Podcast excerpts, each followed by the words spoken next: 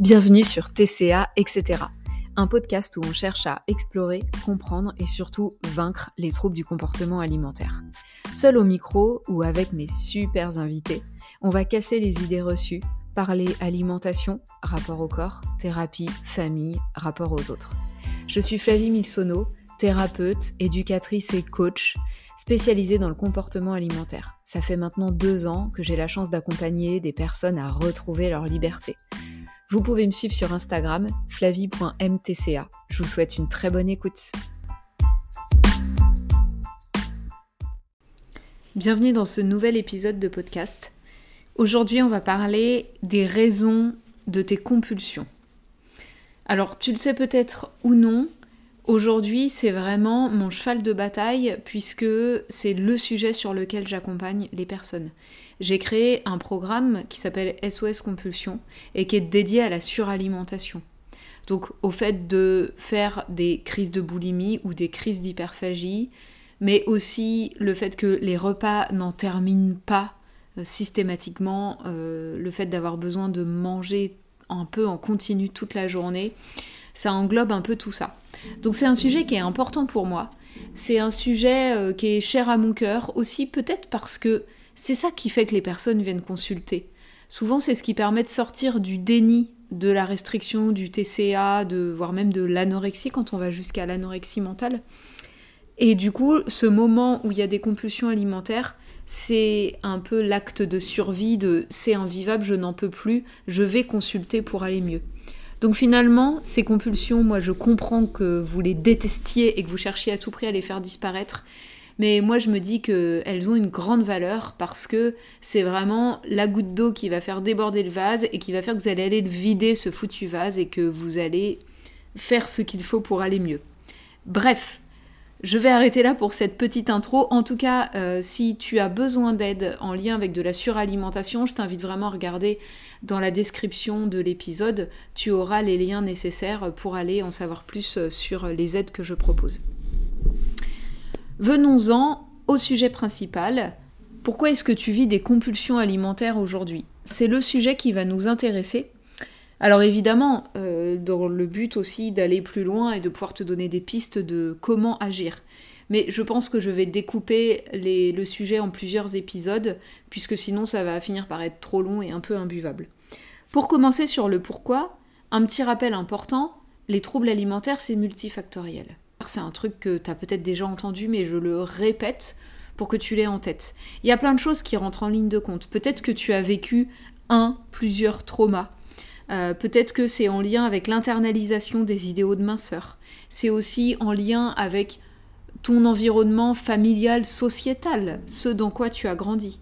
Il y a énormément de recherches qui montrent de plus en plus le lien avec la génétique.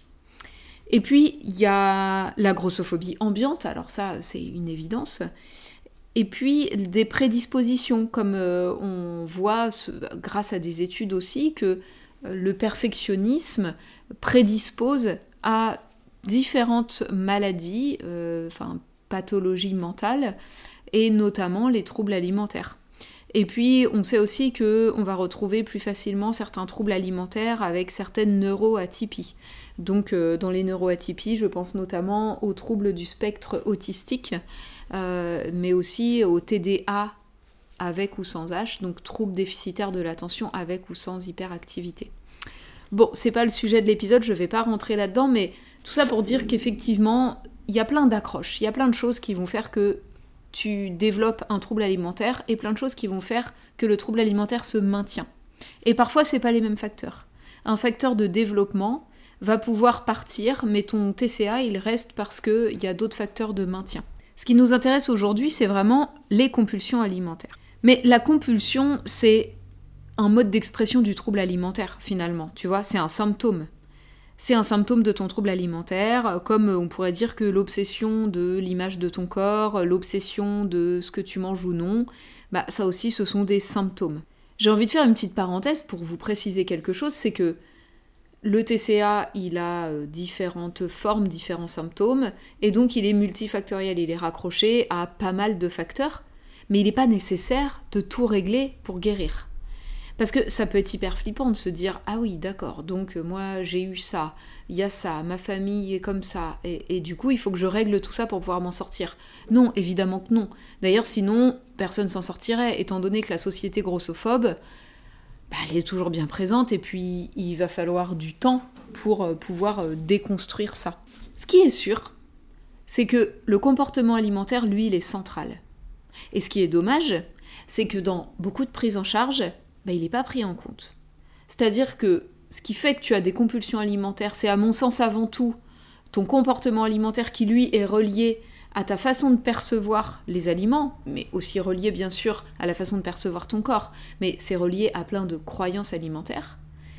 Mais dans la majorité des prises en charge classiques qu'on va retrouver, quand on va voir euh, un thérapeute quel qu'il soit, euh, la prise en charge du comportement alimentaire, elle va être absente ou très peu représentée, ou mal prise en charge, puisque si on te propose un plan alimentaire à respecter à la lettre pour sortir de tes compulsions, en fait on te prescrit le problème, on ne prescrit pas du tout la solution. J'insiste sur le fait que ce soit central parce que j'ai envie de donner un exemple par rapport au trauma. On peut régler euh, ces traumas, on peut mieux vivre avec, on peut remettre en place de la régulation émotionnelle après un traumatisme, et pour autant rester bloqué dans les compulsions alimentaires. Le fait de régler ton trauma ne va pas te permettre nécessairement de guérir de ton trouble alimentaire. Tant que tu n'auras pas travaillé sur le comportement alimentaire, il y a de grandes chances que ta problématique de compulsion, elle reste, malgré le fait que tu aies réglé peut-être tes relations familiales, ton trauma, tout un tas de choses. Alors, bien sûr, un trauma encore très actif, il pourra lui aussi générer des compulsions s'il n'est pas pris en charge. Mais par trauma très actif, j'entends euh, réminiscence très présente, hypervigilance, un envahissement vraiment fort, un envahissement au quotidien de ton trauma. Et donc finalement là, ça paraît presque logique qu'il y ait euh, des comportements tels que euh, des compulsions alimentaires ou voire euh, des comportements de mise en danger, des comportements avec d'autres types d'addictions, l'alcool, les drogues qui soient présents. Je fais cette précision parce que beaucoup de personnes pensent que c'est émotionnel, ce qu'elles vivent avec la nourriture, que c'est lié à leurs émotions et donc potentiellement à des traumas qu'elles ont vécus. Alors que ben, on a à peu près tous et toutes vécu des événements traumatiques sans que ça pollue vraiment notre quotidien. Alors, je suis pas en train de dire qu'il faut pas aller bosser sur ces traumas, euh, bien sûr que c'est top, c'est chouette. Ce que je veux dire, c'est que c'est pas nécessairement la cause du comportement alimentaire. Si aujourd'hui tu vis des compulsions alimentaires, peut-être que là, il est temps d'arrêter de t'arracher les cheveux, à te dire Ok, qu'est-ce que je gère pas comme émotion? Ok, euh, qu'est-ce que j'ai pas encore travaillé chez moi pour régler la question de mon poids, de mon alimentation? Il y a quelque chose de très culpabilisant aussi euh, là-dedans, et puis en fait qui pourrait être sans fin. Hein. je veux dire, euh, bien sûr qu'on a tous et toutes des problèmes à régler, personne n'a une vie parfaite. Pour autant, les compulsions alimentaires peuvent disparaître sans avoir une vie parfaite. J'espère que j'arrive à me faire comprendre sur ce sujet-là, ça peut être un peu euh, touchy et, voilà, j'espère, je, compte sur vous pour venir m'interpeller à la suite de cet épisode de podcast s'il y a des choses qui vous semblent un peu obscures ou, euh, si vous n'êtes pas d'accord, enfin voilà, bien, évidemment, ce sera avec grand plaisir qu'on discutera. Donc je reviens sur le comportement alimentaire qui pour moi est central pour stopper les compulsions alimentaires. Ok, je vais essayer d'être un peu plus précise quand même parce que c'est vague. À mon sens, il y a deux grands axes qui causent tes compulsions alimentaires. Ta faim et tes envies. Ta faim, elle répond à un mécanisme de régulation énergétique, c'est-à-dire que ça t'amène ce dont tu as besoin pour fonctionner. Les envies, quant à elles, elles sont en lien avec les trois principaux mécanismes de régulation alimentaire. Les envies, elles sont en lien à la fois avec la régulation énergétique, puisque selon euh, ton besoin d'énergie, tu vas être attiré par des aliments plus ou moins caloriques, par des aliments plus ou moins denses. Elle est en lien avec le besoin nutritionnel, puisque tes envies, elles vont te guider par rapport aux besoins de ton corps. Euh, selon ce dont tu as besoin pour fonctionner au mieux, tes envies vont te guider. Et puis tes envies, elles sont en lien avec le mécanisme de régulation émotionnelle, euh, puisque pour pouvoir retrouver euh, ce qu'on appelle l'homéostasie, donc euh, un état euh, normal, on va dire apaisé, émotionnel, tu peux avoir besoin de passer par l'alimentation. Et c'est complètement normal.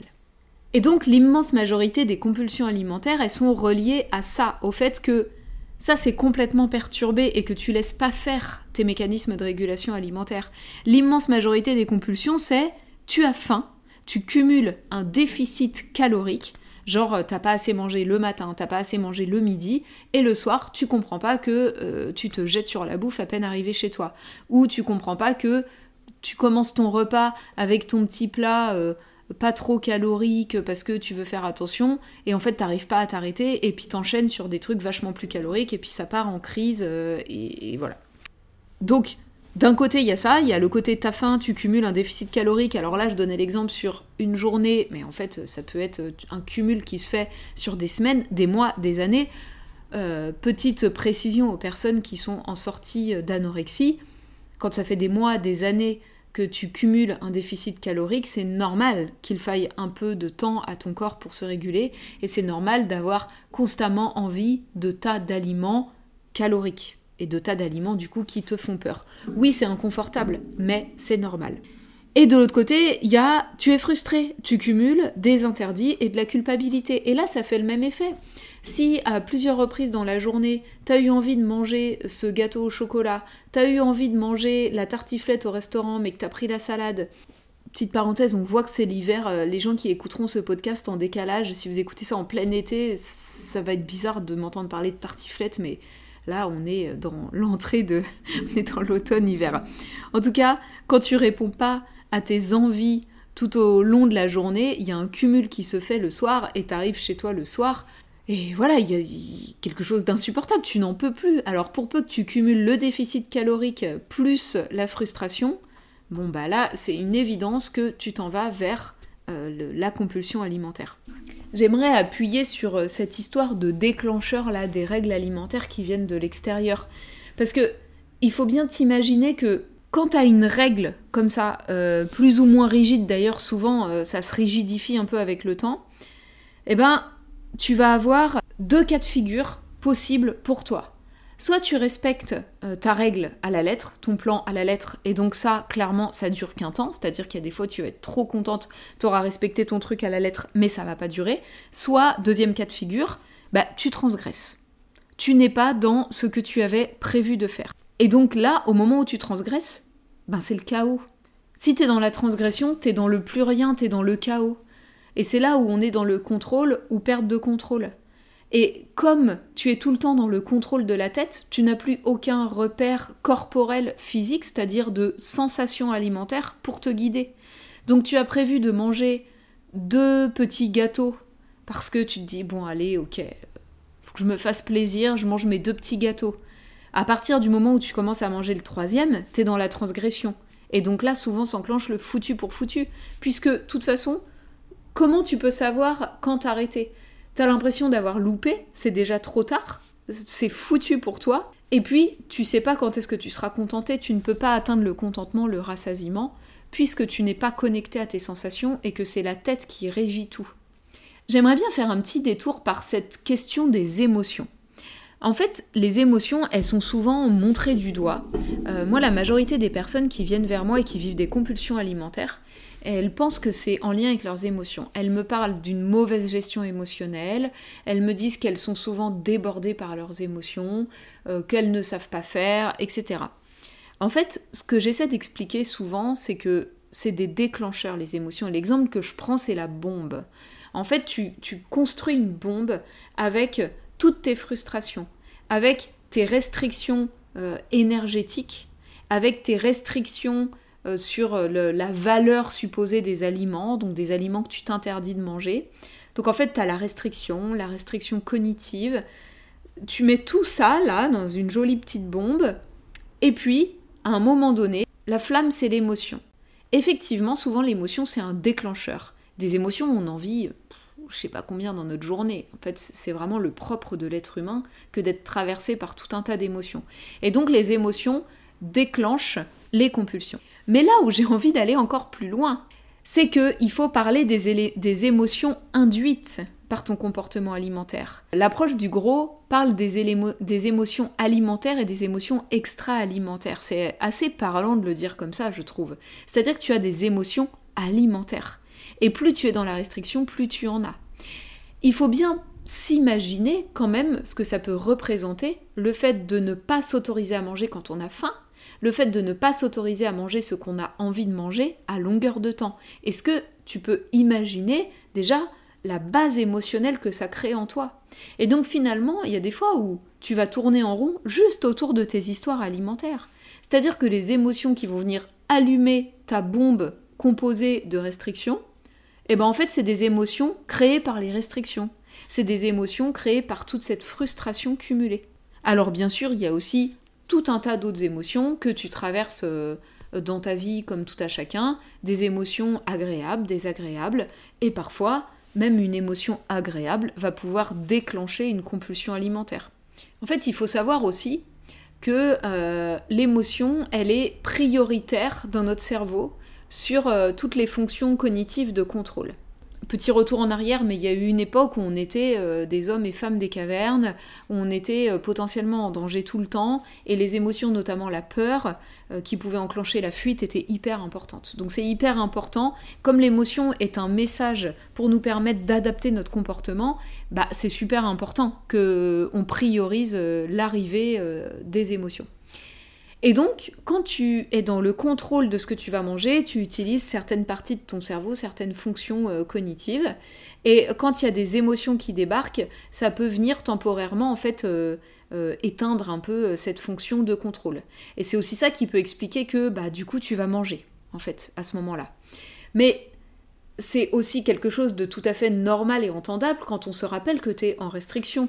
Tu vois, parce que être en restriction, ne pas écouter euh, ni ses besoins donc énergétiques, ni ses envies de manger, qui je le rappelle te guident aussi sur le côté énergétique et nutritionnel, pas que émotionnel, et eh ben en fait c'est pas normal, c'est pas souhaitable. Donc à n'importe quel moment, dès que finalement tu éteins un peu ton attention, ton contrôle, que ce soit par le biais d'émotions, que ce soit par le biais d'un relâchement, enfin tu vois, et eh ben là, clac, tout ton esprit, tout ton corps t'envoie te tourner vers l'alimentation. Et du coup, bah, ça part en vrille plus ou moins fort, selon si t'es en restriction plus ou moins forte. Pour terminer sur cette histoire-là, je vais quand même faire euh, une petite euh, aparté sur euh, le côté évitement émotionnel. Évidemment que ton comportement alimentaire peut être une forme d'évitement émotionnel. quand je dis évitement, ça porte bien son nom, c'est des comportements qu'on a pour éviter une émotion désagréable, une émotion à laquelle on n'a pas envie de se confronter. On a tout un tas de comportements pour ça. C'est-à-dire que c'est pas des bons ou des mauvais comportements. N'importe quel comportement peut servir d'évitement. Que ce soit manger, faire du sport, travailler, avoir des relations sexuelles, euh, voilà, ça peut être euh, n'importe quelle consommation, ça peut être l'alcool, euh, voilà. Tout peut devenir un comportement d'évitement. Mais encore une fois, si tu as faim et si tu es frustré, c'est normal de te tourner vers la nourriture dès que ton attention est disponible. Et donc, je reviens à un truc que j'entends souvent, ça s'appelle l'ennui. Euh, si tu manges dès que tu t'ennuies, c'est peut-être parce que tu es frustré et, ou euh, que tu ne combles pas tes besoins énergétiques. Là, c'est complètement normal. C'est-à-dire que tout d'un coup, ton attention, elle est disponible, il se passe pas grand-chose, le contrôle baisse, ou en tout cas ton, attention n'est pas tout le temps occupée par quelque chose, donc ça demande peut-être plus de contrôle de ta part de pas aller manger, donc c'est normal d'être prise par ce truc de j'ai envie de manger.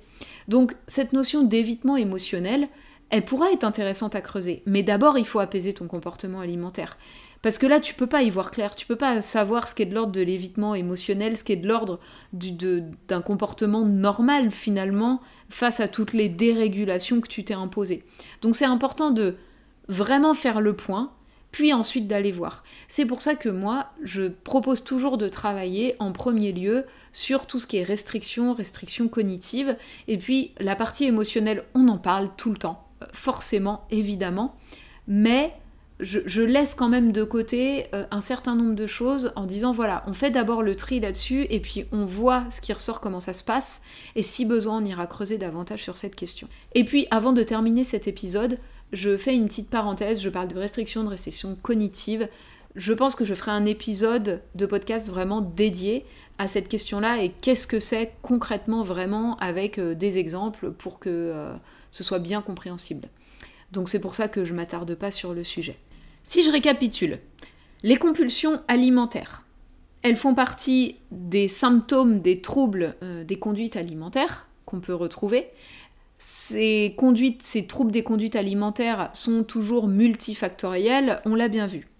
Les compulsions, quant à elles, elles peuvent rester même si tu vas bosser plein d'autres choses. Je reprends l'exemple du trauma. Tu peux vraiment euh, te sortir d'un trauma, retrouver plus de sérénité et pour autant rester bloqué dans ton fonctionnement de compulsion alimentaire. À mon sens, le travail numéro un qui est à enclencher, c'est autour du comportement alimentaire avec deux axes principaux, ta faim et tes envies. De pouvoir renouer avec ça, renouer avec les mécanismes de régulation que ton corps a. Ton corps, il est complètement autonome. Il se régule grâce aux mécanismes de régulation énergétique, nutritionnelle et émotionnelle. Et du coup, lâcher le contrôle de la tête permettra de retrouver le contrôle du corps. Si on lâche le contrôle de la tête, on n'est pas dans le vide ou dans le chaos, on retrouve le contrôle du corps. Et les émotions, au milieu de tout ça, sont bien sûr toujours présentes et importantes, mais elles sont à mon sens avant tout des déclencheurs. Et gardez en tête aussi qu'il y a énormément d'émotions induites par le comportement alimentaire. Merci beaucoup d'avoir écouté cet épisode jusqu'au bout. Si ça t'a plu, n'oublie pas de me soutenir en laissant une note et un petit commentaire sur la plateforme de podcast sur laquelle tu m'écoutes. N'oublie pas que tu peux me retrouver aussi sur Instagram, flavie.mtca, pour rester informé de toutes mes actus, pour profiter de super aides et contenus gratuits. Et puis n'hésite pas à venir échanger avec moi, ce sera avec plaisir que je pourrai répondre à tes questions ou prendre note de tes suggestions. Je te dis à très très bientôt